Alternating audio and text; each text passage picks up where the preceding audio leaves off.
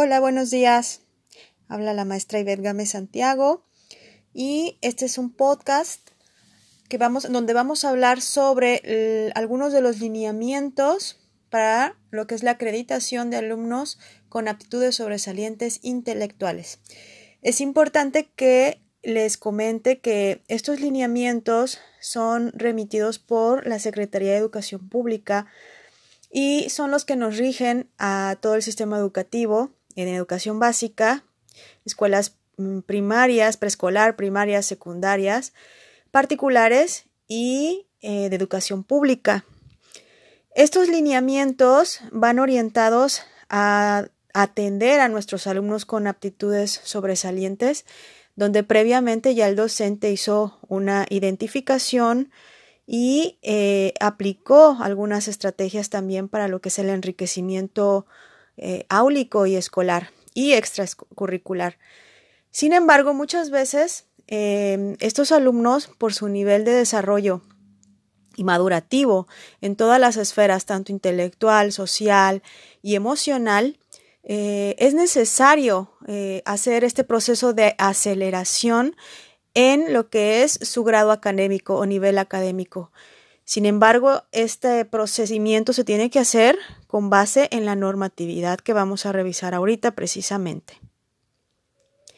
Y bueno, vamos a continuar. ¿Qué es esto del modelo de aceleración? ¿Qué es este proceso de aceleración como una estrategia de atención a nuestros alumnos con aptitudes sobresalientes? Eh, los lineamientos nos dicen que la aceleración es un modelo de intervención educativa que permite a los alumnos con aptitudes sobresalientes y a los alumnos con talentos específicos moverse a través del currículum a un ritmo más rápido de lo que se establece en nuestro sistema educativo nacional.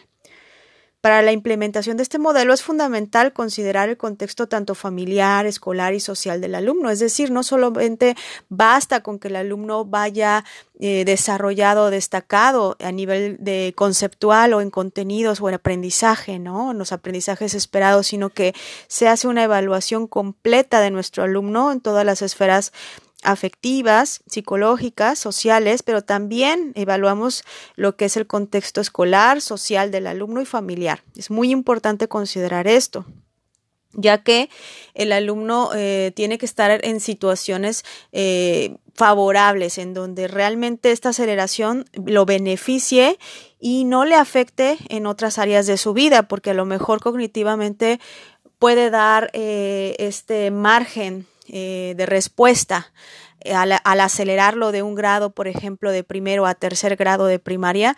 Sin embargo, si madurativamente él en su aspecto emocional y social no refleja esa madurez, eh, puede enfrentar problemáticas, ¿no? Por, porque va a estar relacionándose también con alumnos de otros niveles de desarrollo diferentes al de él. Entonces, por eso es importante esta, esta evaluación. Este modelo de aceleración considera 18 tipos de implementación, eh, entre los cuales destacan los que implican la entrada temprana a un nivel educativo y la omisión de un grado escolar sin cambiar del nivel educativo. Por ejemplo, un niño de primero que pasa a tercero, ¿no? que ya no pasa a segundo, sino que pasa directamente a tercero. En México, para efectos normativos, al conjunto de estos dos tipos se les llamará acreditación y promoción anticipada. Debido a la trascendencia e implicaciones psicológicas, pedagógicas, legales y administrativas de la autorización de una acreditación y promoción anticipada, es fundamental analizar el proceso para su implementación, así como para la normatividad vigente que regula la inscripción, reinscripción, acreditación, promoción, regularización y certificación de estudios de educación básica. Como les he estado mencionando, eh, nosotros nos regimos por cierta normatividad que nos marca la Secretaría de Educación Pública y estos son los lineamientos de los que estamos hablando ahorita y los que estamos revisando. Toda vez que en el país no exista experiencia formal respecto a la acreditación y promoción anticipada, pues no fue necesario diseñar lineamientos para su implementación en una fase de prueba eh, que permitiera valorar en estudiantes mexicanos el impacto eh, de este proceso probado ya en otros países. Y bueno, afortunadamente aquí en México ya se hizo un análisis y precisamente de este proceso es que surgen estos lineamientos. ¿Qué es lo que nos rige? vamos a ver ahorita eh, con relación al acuerdo 110319 por el que se establecen las normas generales para la evaluación de aprendizaje y acreditación, regularización, promoción y certificación de los educandos de la educación básica. El 29 de marzo del 2019 se publicó en el Diario Oficial de la Federación el acuerdo número 1103-19 por el que se establecen las normas generales para la evaluación, aprendizaje, acreditación, promoción, regularización y certificación de los educandos de la educación básica, el cual dispone en su artículo 15 lo siguiente.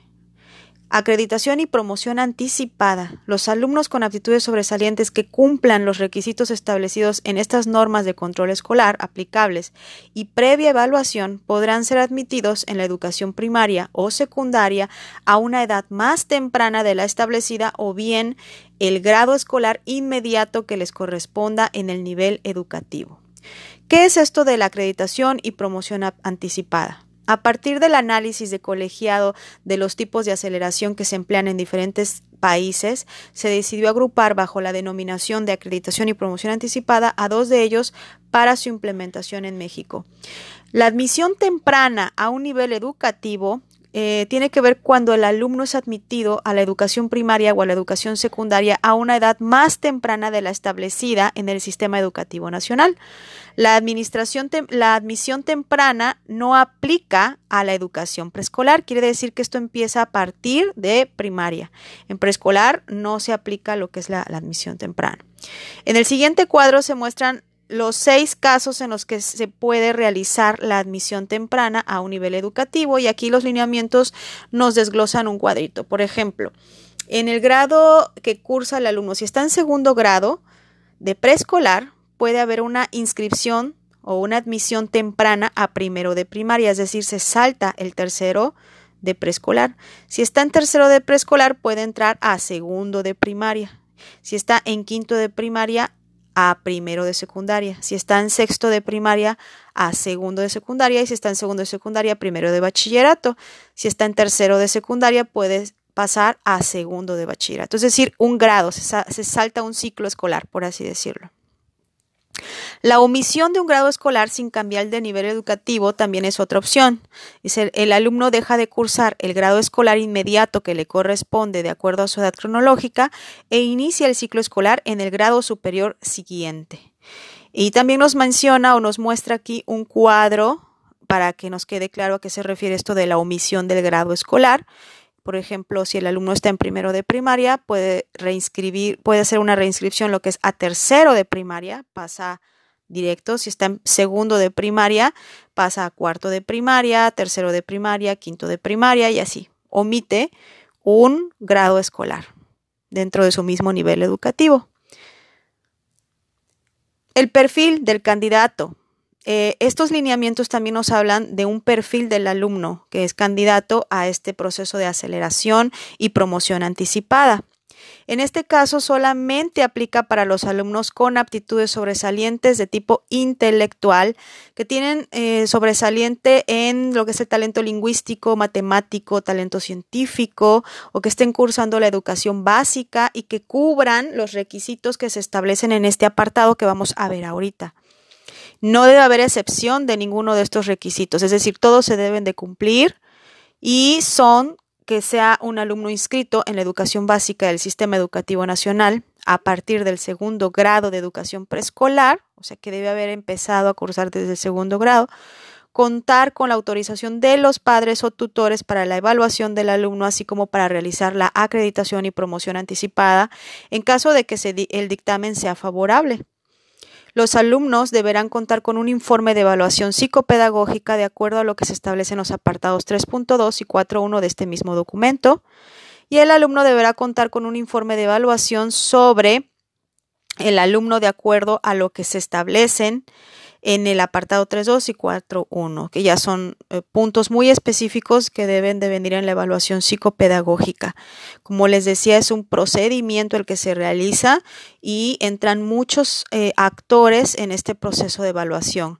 No es una decisión que toma el docente o los padres o el propio alumno, sino que es un conjunto de varios actores que evalúan y, y ven si es lo correcto, incluyendo al mismo alumno. ¿no? Y bueno, eh, en, con relación a este informe de evaluación, nos dice que deberá ser elaborado por eh, varios agentes, como les decía, debe ser una, psicóloga, debe ser la misma educadora o docente que está trabajando con el alumno. Y bueno, lo que vamos a ver en este informe es que debe contener los siguientes puntos. Alta motivación para el aprendizaje, se describe como la tendencia a valorar y disfrutar las actividades e-, académicas, lo que deriva en altos niveles de aprendizaje. Em, adecuadas habilidades sociales, es decir, que el alumno tiene suficientes aptitudes sociales o socioafectivas que tienen que ver con la comunicación, el autocontrol emocional, respeto hacia los demás, actitudes positivas hacia sí mismo, conductas cooperativas, aceptación de los demás, expresión de afecto, capacidad para negociar, respuesta ante el fracaso, capacidad para establecer metas, toma de decisiones, habilidades para hacer y mantener amistades. También se evalúa lo que es la maduración emocional su madurez emocional, que tiene que ver con la capacidad para actuar de manera eficaz en situaciones de tensión, o sea, cómo trabaja este alumno bajo estrés. Por ejemplo, si el alumno comprende las emociones, si sabe escuchar a los demás, si es empático, si acepta la responsabilidad de sus propios actos, si expresa sus emociones de una manera adecuada, si tiene tolerancia a la frustración. Como se dan cuenta, aquí no solamente se está evaluando la capacidad cognitiva, o por ejemplo un CI, o qué, qué tan buenas calificaciones tiene el alumno, sino que se evalúan todas las esferas madurativas y de desarrollo de nuestro alumno. Otra área que se evalúa es la capacidad de adaptación que tiene el alumno, eh, en este caso para modificar su conducta con el fin de ajustarse a un nuevo medio social. Eso es muy importante, que tanto él se enfrenta a retos, puede modificarse, puede renovarse, ¿no? Con el fin de eh, integrarse a un nuevo grupo, si es capaz de relacionarse con personas desconocidas, si muestra flexibilidad, si evita imponer su voluntad a los demás, que no es, que no es abusivo o autoritario, ¿no? que sabe negociar en este caso, puede ceder en ocasiones, es tolerante, acepta a las personas que piensan diferente a él. Otra área que se evalúa en nuestros alumnos con aptitudes sobresalientes intelectual que queremos aplicar lo que es la aceleración o promoción anticipada es el desempeño escolar significativamente elevado, que creo que esto está, es obvio, ¿no? Eh, esto se entiende en que su desempeño escolar es muy por arriba, ¿no? Sus aprendizajes esperados eh, están por arriba del grado que él está cursando. Él, conoce y puede demostrar ese conocimiento por arriba de lo que a lo mejor su grupo realiza, ¿no? Eh, la evaluación del desempeño escolar pues se realizan de acuerdo a lo que son los aprendizajes o las propuestas curriculares vigentes en nuestro modelo educativo actual. Y otra área que se evalúa es la participación en un programa de enriquecimiento. Como les mencionaba, antes de aplicar lo que es la aceleración y promoción anticipada, el docente y la escuela ya tuvo que haber eh, realizado un programa de enriquecimiento para atender a este alumno con aptitudes sobresalientes. En este caso se evalúa si los objetivos de ese programa de enriquecimiento dentro de la escuela están siendo cubiertos por el alumno y valorar si a pesar de estas actividades el alumno continúa sin cambios significativos en el aula. En el caso de enriquecimiento fuera de la escuela, debería existir una carta del docente o tutor de grupo encargado de dichas actividades para hacer constar que el alumno cubre exitosamente los objetivos planteados. Y bueno, de todos estos puntos que estamos hablando se deriva un informe de evaluación psicopedagógica en donde ya viene integrada la información y no solo eso, en ese informe también estamos eh, considerando evaluar los contextos de nuestro alumno, como lo mencionábamos en un inicio, el contexto familiar, escolar y lo que es su capacidad intelectual, ¿no? Dentro del familiar vemos la actitud y disposición de la familia hacia el proceso de acreditación y promoción. Hay papás que están de acuerdo y otros que no. Hay que evaluar mucho las expectativas de los padres. Em, a veces hay mucha presión hacia el alumno y no es tanto que el alumno desee anticiparse, ¿no? que desee acreditarse o, o acelerar, sino que es más un deseo de los padres. Entonces sí es muy importante aquí la evaluación de estos factores, ¿no? Cómo es la relación de los padres de familia con, con, los tutores, las expectativas, como les decía, hacia su hijo, la relación del alumno con sus padres. Y bueno, en la escuela, hay que evaluar el interés hacia el aprendizaje, la motivación hacia el estudio, como ya lo hemos hablado. Eh, en el área intelectual, bueno, aquí entra lo que es la evaluación psicológica, eh, una psicóloga o un psicólogo con base en pruebas estandarizadas que evalúan el coeficiente intelectual, como son las pruebas del WIS 4 o WISC, ¿no? Eh, obtienen lo que es el coeficiente intelectual, que también es importante para lo que es este, la promoción anticipada. El desarrollo emocional, que ya lo hemos platicado, también lo evalúa el psicólogo. Y bueno, esto es con relación a, la evaluación y si ustedes quieren conocer más sobre este proceso, maestros, les eh, dejo adjunto en su actividad estos lineamientos para la acreditación, promoción, certificación anticipada de alumnos con aptitudes sobresalientes en educación básica. Lo pueden descargar y lo pueden revisar junto con sus anexos y todo el proceso eh, puede quedar mucho más claro. Les mando un cordial saludo, maestros, y estamos pendientes. Saludos. Bye bye.